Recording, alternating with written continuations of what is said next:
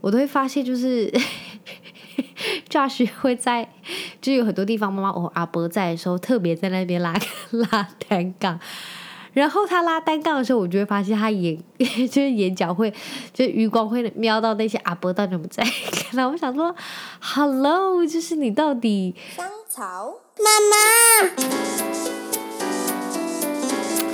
？Hello，欢迎收听香草妇女日志，我是香草职业妇女克罗伊，你们也可以叫我罗伊。这一周你们大家都过得好吗？高雄现在已经渐渐热起来，我们每天都已经要开冷气睡觉了。我跟你们讲，没别的。大家把冷气全部都换成变频，因为电费实在是太有感了。换完电就是那个变变频之后，你的那个电费真的会瞬间一个月哦，诶，因为两个月结一次嘛，所以一个月可能会少一两千块，我觉得差很多。所以我觉得大家要是真的 OK 的话，拜托全部去换变频，你们吹的时候就可能。就会觉得没有那么对不起北极熊本人。Anyway，呃，这一周的部分呢，我想跟你们分享一些小事。就是，诶，我不知道你们有生过小孩的有没有经过你们小孩的，就他们的胎内记忆。因为我在亨特他会开始说一些些单字的时候，就问过他。然后最近我又有在，就是他快要睡着的时候，我想要趁他就是有点。忙的时候，就是他有点快要睡着的时候，我就要问他那个胎内记忆，然后我就问他说：“亨特，你在妈妈的肚子里面在干嘛？”他就说：“玩玩玩具，然后依依睡觉。”然后我就说：“哦，真的吗？里面是什么颜色的？”然后就说：“Dark，so dark。”然后我就觉得好有趣哦，就是。我因为我我相信他们对器官，然后就是体人体内的概念是没有什么概念。不过我不知道，因为我之前在怀孕时候，我看过一本日本妇产科医生写的书，是关于胎内记忆，然后我就觉得很神奇。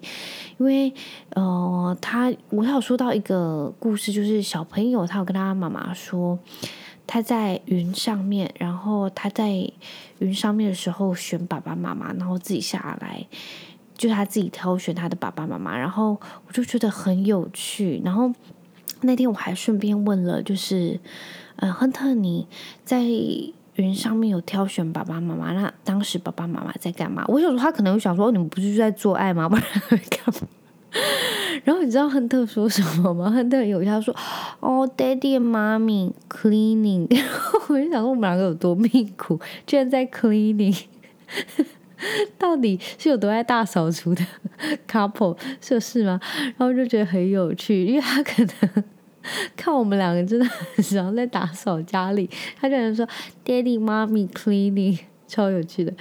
然后我还问他说：“那你就是在马肚里面玩什么玩具啊，什么之类的？”但他就是我不知道，我不知道这个故事的真实性，还是他是不是真的他胎内记忆，只是我就觉得。就是还是有趣，所以你们要是有生小孩的话，你们可以去问问看，因为我觉得真的很可爱。然后哦，就是最近我在就是整理照片的时候，就发现我们家就是两年多以前去世的一位狗狗，然后是陪伴我十几年的，嗯，狗狗，就是从我高中一年级高一的时候到我大概二十九岁，就是亨特那时候快要生一岁生日的时候，他就过世，然后他就陪我很长很长一段时间，所以他在我人生中占了非常非常重要的一部分。那我不知道有没有在故这个节目讲过这个故事，就是嗯。我相信有养过狗的人，或者是任何宠物的人都知道那种，就是宠物离开你们的那种痛。因为，诶，我我跟你们讲哦，就是我在看那种呃宠物电影的时候啊，我不会轻而易举想要去看那样的电影，因为我觉得那个实在是太。Sensitive 对我来说，就是他很容易爆哭，然后他就他会，我觉得他很容易去 touch 到人心中很柔软的那个部分，就是因为我不知道我对狗就是非常的那叫什么，就是很容易就哭，看小孩或老人也是。总之，我就是对狗狗那种店，我就是不敢去碰。总之，我。我要是我要去看，我就是那天会特别想哭，所以我就想要去看狗狗电影。我跟你讲，我大学的时候有时候就会特别想哭的时候，我就会去听很可怜的歌，或者是看狗狗电影，就然后逼自己哭，然后哭完就会好很多。Anyway，总之，我那个我那个狗狗，它在亨特大概快一岁的时候过世，所以它有跟亨特相处很久的一段时间。然后前阵子我就哦，我在整理照片，然后我就问亨特说：“亨特，你还记不记得又有小幼？”然后他就看到那只狗狗，他就说：“又有。”然后我就说：“那你还记得它吗？”他就是很萌，他就。好像又记得又不记得，然后我就突然想起了很神奇一件事，就是悠悠那时候过世的时候，亨特刚好快一岁。然后有时候，呃，因为他因为我们家还有另外一只柴犬，然后他们两个之前都会一起行动。然后那时候他过世完没多久，就是家里就很空虚，少了一条狗狗。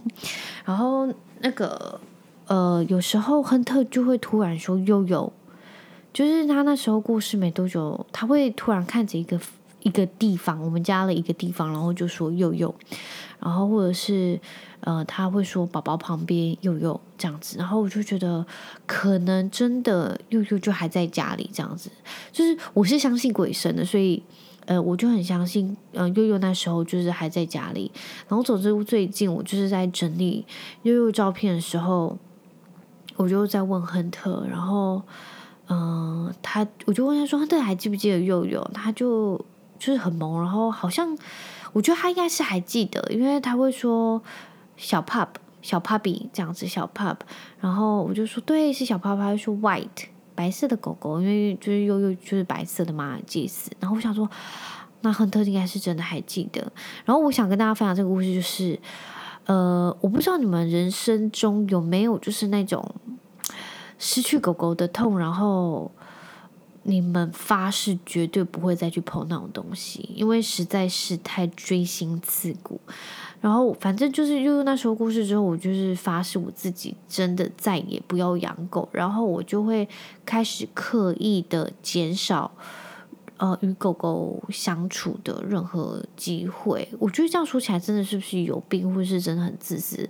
因为我就觉得我就是那种。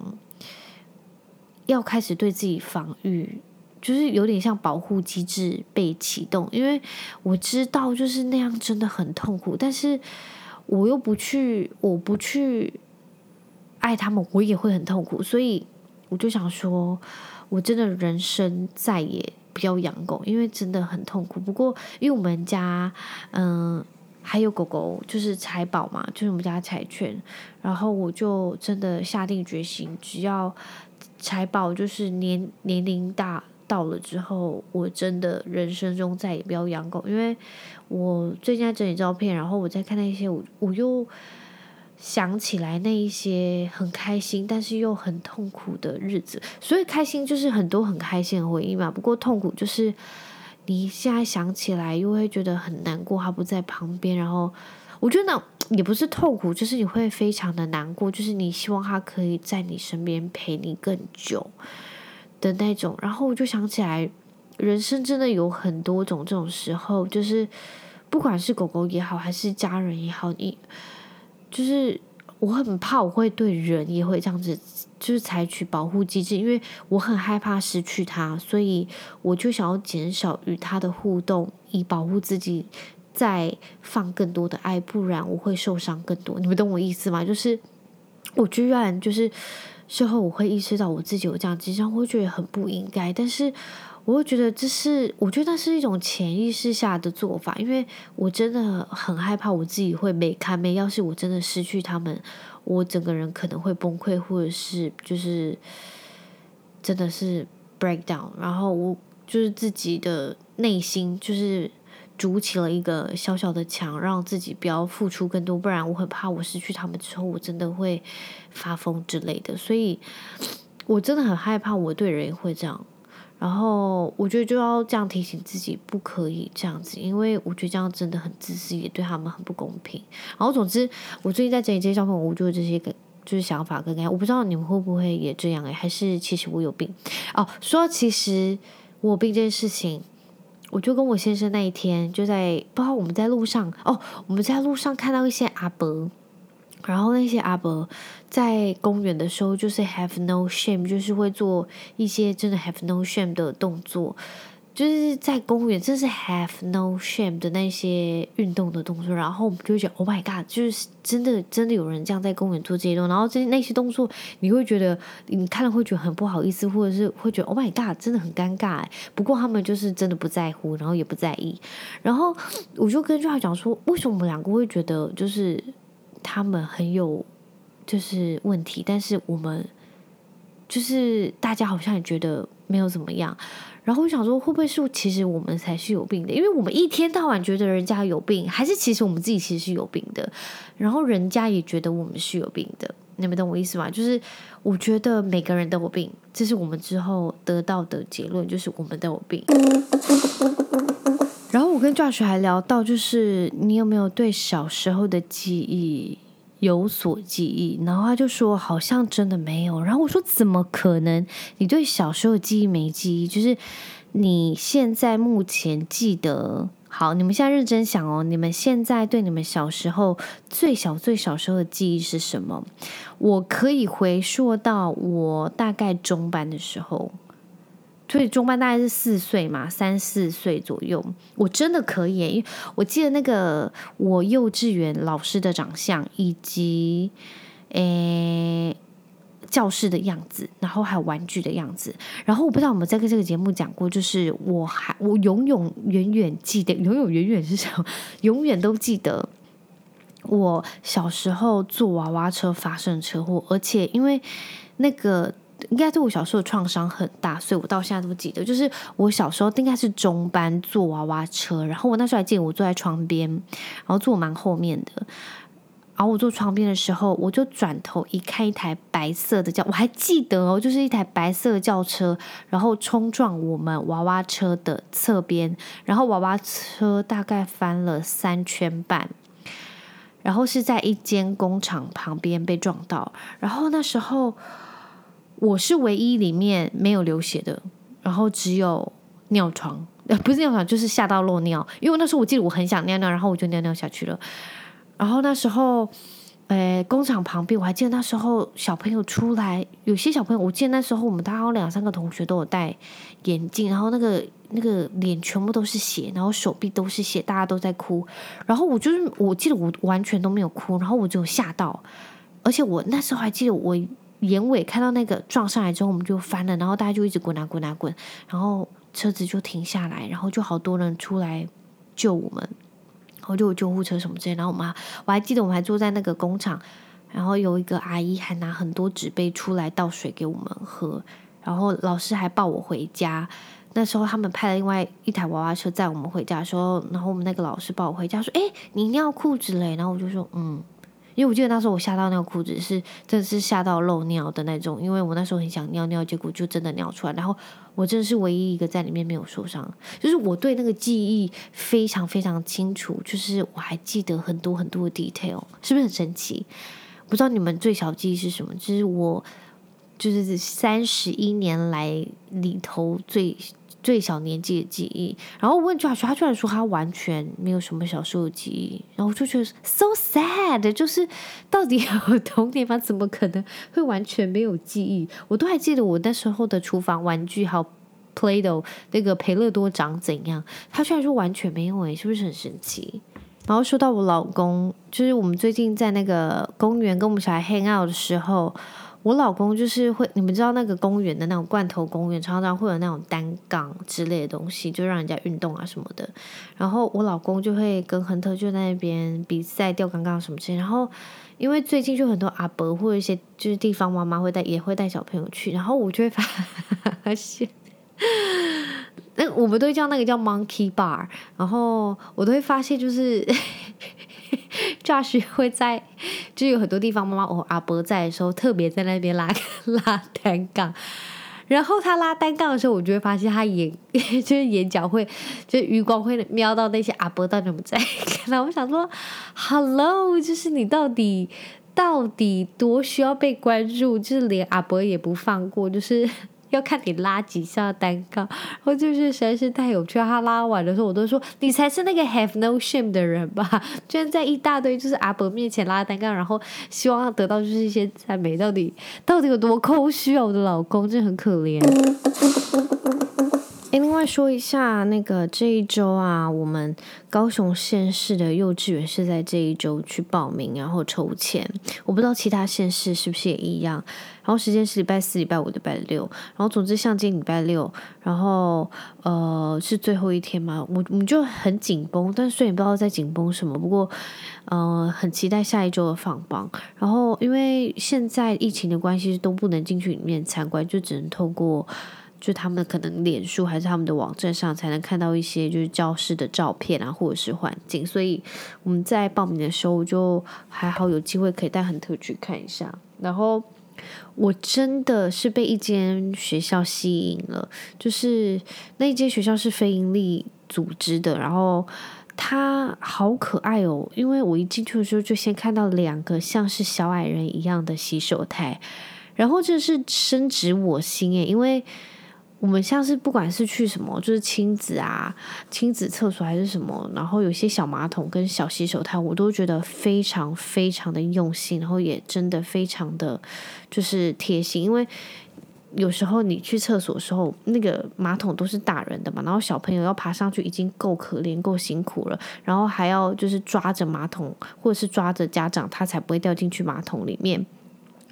总总之，我一下只要看到一些小马桶啊，或者是一些小洗手台，我就觉得非常感人。因为洗手台有个很高，你要抱小朋友洗手，然后他手又会在摸洗手台，然后洗手台又脏的要死，所以我都不觉得，我都觉得那些有小洗手台跟小马桶的厕所就是好厕所。然后我去那个幼稚园的时候，就看到他们一进去校门，就是里面。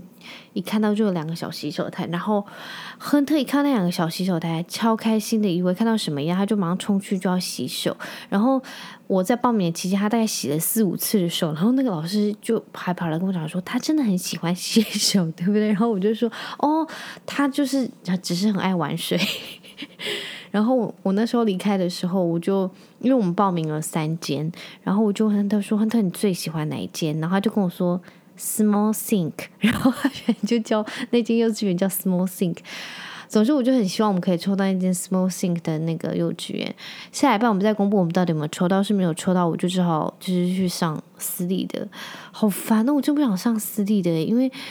我不知道，因为私立有时候就是真的除了贵之外，然后还教双语，但是因为。亨特已经在跟爸爸说，因为我又不想要再多花钱，然后去学英文，我就觉得哦，真的好烦哦。希望可以抽到公立。其实我们就是上幼稚园最基本的就是概念，就只要他学规矩，然后懂得与人相处，被一点点社会化，然后有秩序，然后当个负责任的小孩就好了。就是我其实真的不求多，我不求他就是学什么才艺啊、波泼蒙、I B C 什么之类，因为。我觉得小朋友就是前几年就是开心就好了，因为之后就要读很久很久的书，所以幼稚园开开心就好。我真的不求多，我不知道我之后这个想法会不会就被改变。不过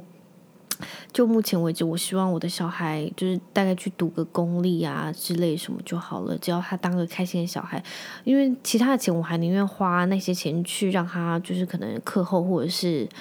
诶，假日让他去学他喜欢的东西，我我反而是希望这样子。接着，我想跟大家分享另外一件事情，就是我呃从来没有就是真的非常非常的胃痛过，然后去看医生。不过我在就是有小诶育婴假之后的诶这这阵子，就是前几诶前两周我去看了。肠胃科就是我会胃痛，因为我之前没有胃痛过，所以我不太确定就是胃痛就是大概是怎么样。然后我以为又是我，因为我之前就是有动手术过我的胆囊，就是急性胆囊炎，然后总是我把我的胆囊割掉，然后我以为它的周遭的。Something wrong，然后我就很害怕，然后我以为我要死之类，然后反正你只要现在去 Google，就是胆囊或者什么胆管或者胰脏，然后就出现你得癌症了，或者是你可能得癌症了之类的，然后我就就把自己吓个半死，然后晚上没办法睡觉，类似这样子的轮回。然后总之那一天我就去看医生，然后他就说：“哎，你那个位置应该就是胃痛哦，因为照超音波其他器官看起来都没什么问题。”然后总之我想说：“天哪，我怎么会胃痛？”然后就说：“你可能真的是。”吃饭吃太快，或是生活压力很大，然后你需要细嚼慢咽，然后总之你就少量多餐。然后我就发现，一件事情，就是我吃饭的习惯真的非常的差，就是诶是在育婴假这段期间开始。总之这是累积的。那之所以怎么会这样子呢？就是我因为要。赶快结束掉吃饭这件事情。我跟你们讲，我不知道你们就是当爸妈的有没有就完全食之无味。然后，其实你吃完一整顿饭，你根本不知道自己吃了什么，因为你就是必须要 focus 在你的小孩他们到底在干嘛。然后就是你会完全分心，然后你完全没有认真的在吃这一顿饭。然后你只是嘴巴一直咀嚼，一直咀嚼，然后你也不知道你到底有没有认真的咬完，然后吞下去。总之，我就觉得。我胃痛真的是我吃饭吃太快，然后我可能没有咬就吞，或者是我真的吃光速就把它一餐就吃完，然后我吃很多，因为我很怕等下又会饿又要吃，就去浪费时间。总之，我对吃饭这件事情我就是没有很重视，然后导致我胃造成了非常大的负，造成我胃非常大负担，然后我身体发食物警讯。然后我想要跟大家讲的就是。真的不用这样，然后我也必须要提醒自己，真的不用这样，就是因为我现在两个小孩，就是我必须要分身乏术，赶快结束掉吃饭这件事情。但是说实在的，还是真要把自己身体照顾好，因为胃痛真的很痛，然后。你们真的要细嚼慢咽，然后真的不行的话，就少量多餐吧。你就吃个几口，然后休息一下，然后之后再吃。因为胃真的很重要，然后胃痛起来真的非常不舒服。然后我就觉得肚子里面它到底在干嘛？然后我又很害怕，就是你只要去 Google，然后就发出一些很可怕的东西，就你得癌症或者是癌症前兆这种很惊悚的，就是标题。总之，我现在啊，就是真的。时时刻刻都要提醒自己细嚼慢咽，就是你真的要嚼嚼嚼嚼嚼嚼嚼嚼嚼，再吞下去，然后不要就狼吞虎咽，不然我就觉得我真的就是从有小孩之后，因为我跟你讲哦，我。就是那时候在 dating，任何一个男生跟我出去吃饭，他们都说你真的吃很慢，就是神之酒吃很慢的人。我就一餐我可以吃一两个小时，总之我就是没有在一起，我就是可以慢慢吃的人。但是我之前就会觉得有有些人大概十分钟就吃吃完一个便当是件非常夸张的事情，但是我现在完全就是自己真的好像可以做出这件事情。这件事情，然后就觉得真的不能这样，因为真的身体会坏掉，就是你的胃真的会坏掉。所以大家拜托，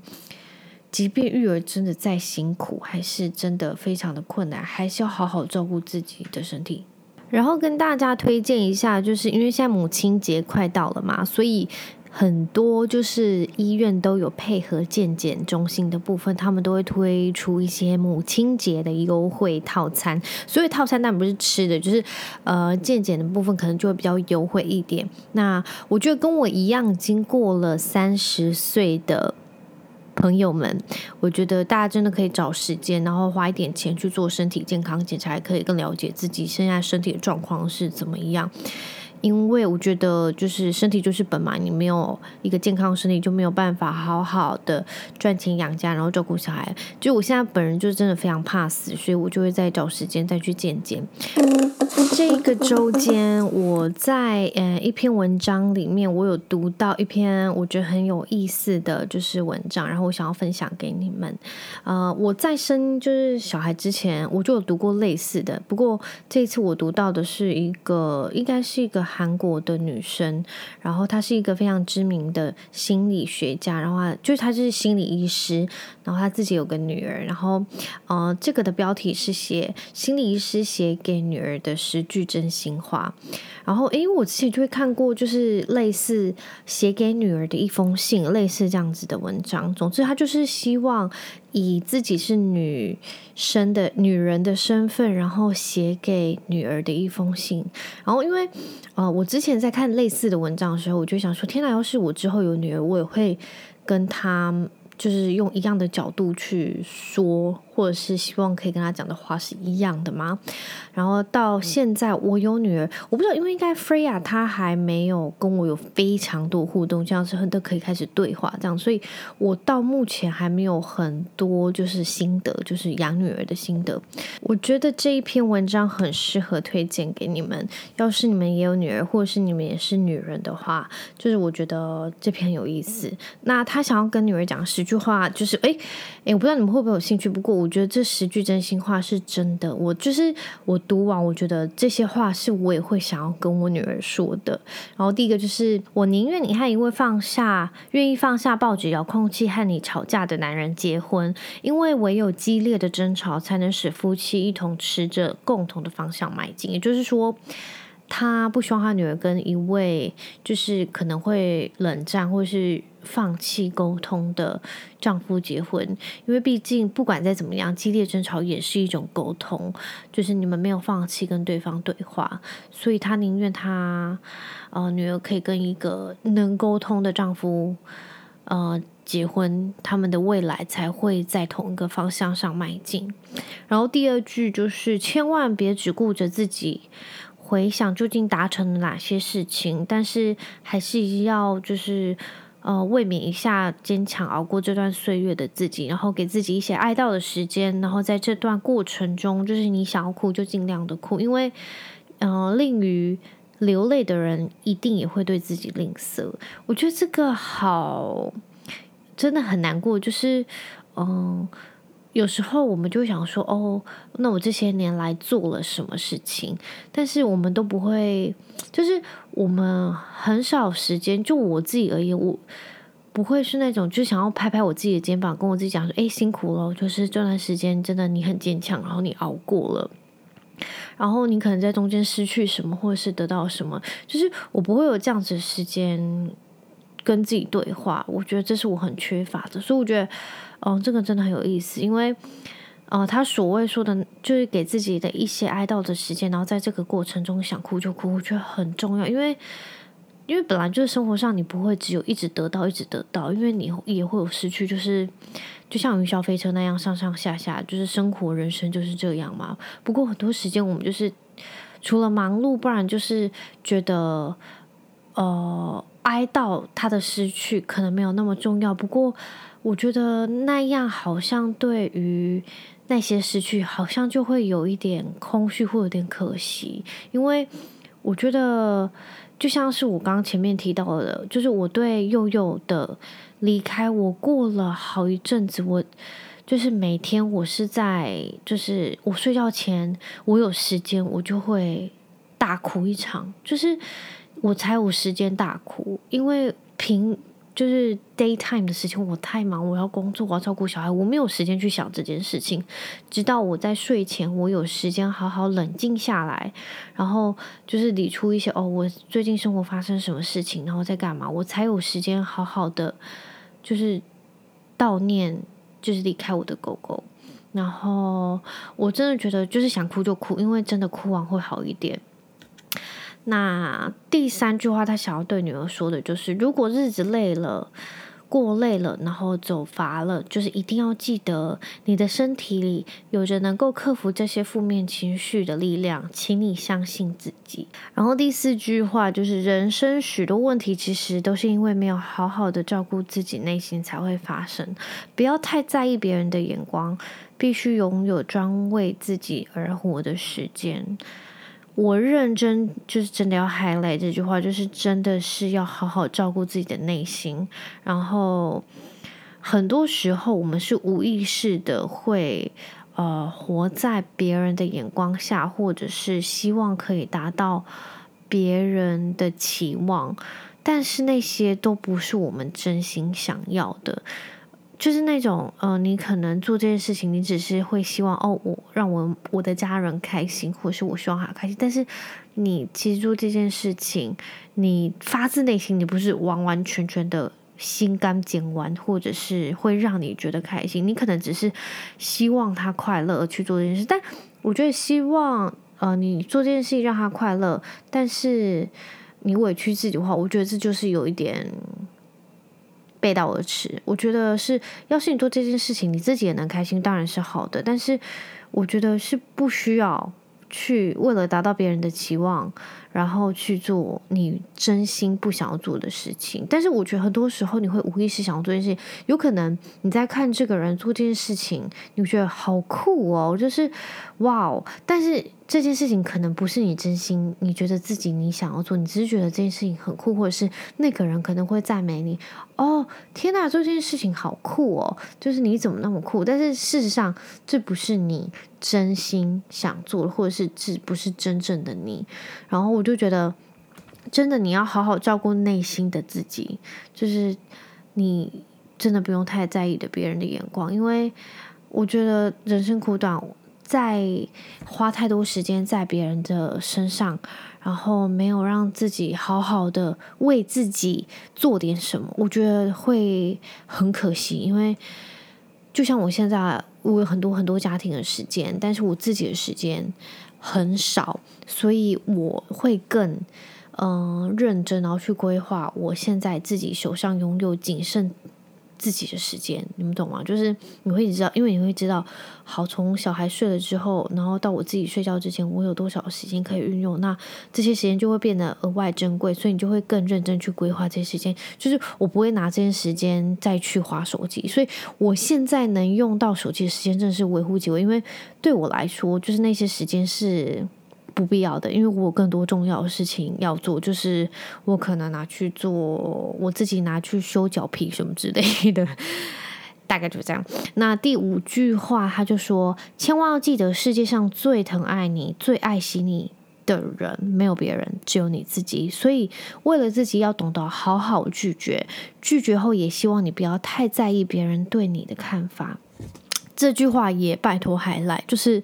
我那时候我还记得，我大概小学吧，还是国中，我觉得拒绝别人好难，因为我觉得好尴尬。就是有时候别人希望我帮他干什么，或者是有些人要怎么样怎么样，然后我会很难说不，因为我觉得说不完后的下一秒会非常的尴尬，然后整个空气都在凝结，然后我会觉得对别人很不好意思，但是我可能又会委屈我自己去做一些我根本不想要做的事情。所以，真的，我觉得，诶，人活到一定的岁数，就像我现在三十，我觉得可以好好的拒绝，然后你可以用对方式，可以委婉一点。但是，我觉得当你不要的时候，就说不要。然后，因为真的不要不方便自己，因为我觉得时间太有限了，不需要再拿那么珍贵有限的时间，然后去为难自己。我觉得就是学会拒绝这件事情真的很重要，不管到哪个阶段。所以这句话我也会好好的跟我的小孩，就是从亨特很小时候，我都会跟他们讲说：要是你不要，你就说不要。然后只是对于就是呃别人要有礼貌的说不要。不过你真的不想要，那你就不要。就像是很多人会去摸他们的头，或者是说他很可爱，然后还是怎么样，然后就可能是这样捏捏他们的脸。然后我就跟他们讲说，你要是不喜欢，那你就说你不喜欢。然后你不要，你就说不要。但是你要有礼貌的说不要，类似这样子。就是我觉得要懂得拒绝别人，然后要好好的拒绝别人，就是要有礼貌，这样就够了。所以我觉得这句话真的 highlight，因为我觉得。因为这件事情，我自己在呃求学的阶段，或者是成长的过程中，我觉得我自己吃很多苦，因为我不懂拒绝别人。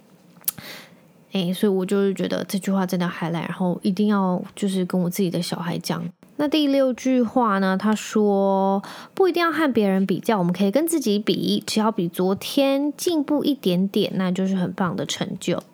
这句话也很棒。然后第七句话就是希望你能和一位真心懂得欣赏你，然后爱惜最真实的你的男人在一起。因为在爱情世界里，最重要的一点就是向对方展现最真实的自己。这句话也一定要 highlight。我觉得，诶，我就呃，这可能也是可以套用在友情里面，就是要找到，就找到。朋友跟你的爱人是真的真心懂得欣赏你的人，因为我我有遇过，就是诶，我自己的经验是我在因因为一刚开始你可能交往的时候，你就会很矜持，但是那其实不是真实的自己，就是你可能不会放屁啊，或者是你可能不会就是打嗝啊，然后怎么样怎么样。不过我觉得那就是有点过度包装，因为那不是真实的你，然后你可能又要想要去掩盖啊什么之类的，你就会把把自己搞得非常的累。然后我那时候我忘记我跟哪位朋友讲过，就是我觉得要在嗯、男朋友面前完完全全的表现真实的自己，我觉得很难。然后怎么可能表现完还有人会爱你？然后殊不知我还真的遇到了那。就就是 Josh，但是我所谓的真实，就是十十分的那种真实，是不包含只是外表，而是你连情绪上，然后嗯、呃，你的内心都能十足的跟他，就是那叫什么？就是你能完完全全的能在他的面前展露，然后你也不害怕他会不接受。你们懂我意思吗？就是我觉得很难，我觉得连朋友都可能很难。就是你可以在一个人的面前毫无保留的展现自己，就是非常赤裸，然后他还能接受你。我觉得这一点是，呃，就是 Josh 这一点是让我我觉得很感动，因为我有些个性，然后有一些方面，我觉得要是我的对象是那样，我都不见得我会接受，但是他。都能用他的方式接受，所以我觉得在这一点我真的很感动。然后，呃，我也很希望我的女儿也能就是找到这样子的人。我不知道 Josh 还能持续的多久就接受我一些很奇怪的点，不过我觉得真的很重要。就是我觉得不管在爱情里还是在朋友里面，要是你能找到嗯、这样子的人，我觉得非常不容易，而且一定要好好的珍惜，因为。很很珍贵，就是我觉得连家人都不见得能够，就是全面的接受那么赤裸的真实的自己，然后更何况是一个在就是家人以外的人。然后第八点呢，就是他说，所谓朋友是在生活潦倒、困苦、伸手不见五指的黑暗中，能够指引你方向。辛苦挫折的时候，会摸在身旁陪伴你的人。最重要的是，他明明很了解我，但还是喜欢我。哦，我觉得这一个真的是蛮特别的。就是我想说，我所谓的特别，就是因为很多时候，很多人是因为了解而分开，但是也有人是因为了解，但更喜欢。呃。我觉得就像在友情里面好了，他说的就就是朋友嘛。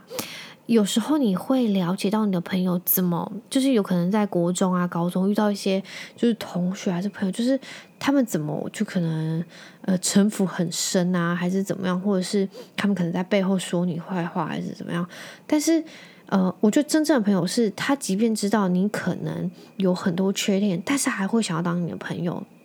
我觉得这真的很了不起，就像我刚刚前面说的，就是你能十足，你能在他面前十足暴露你自己的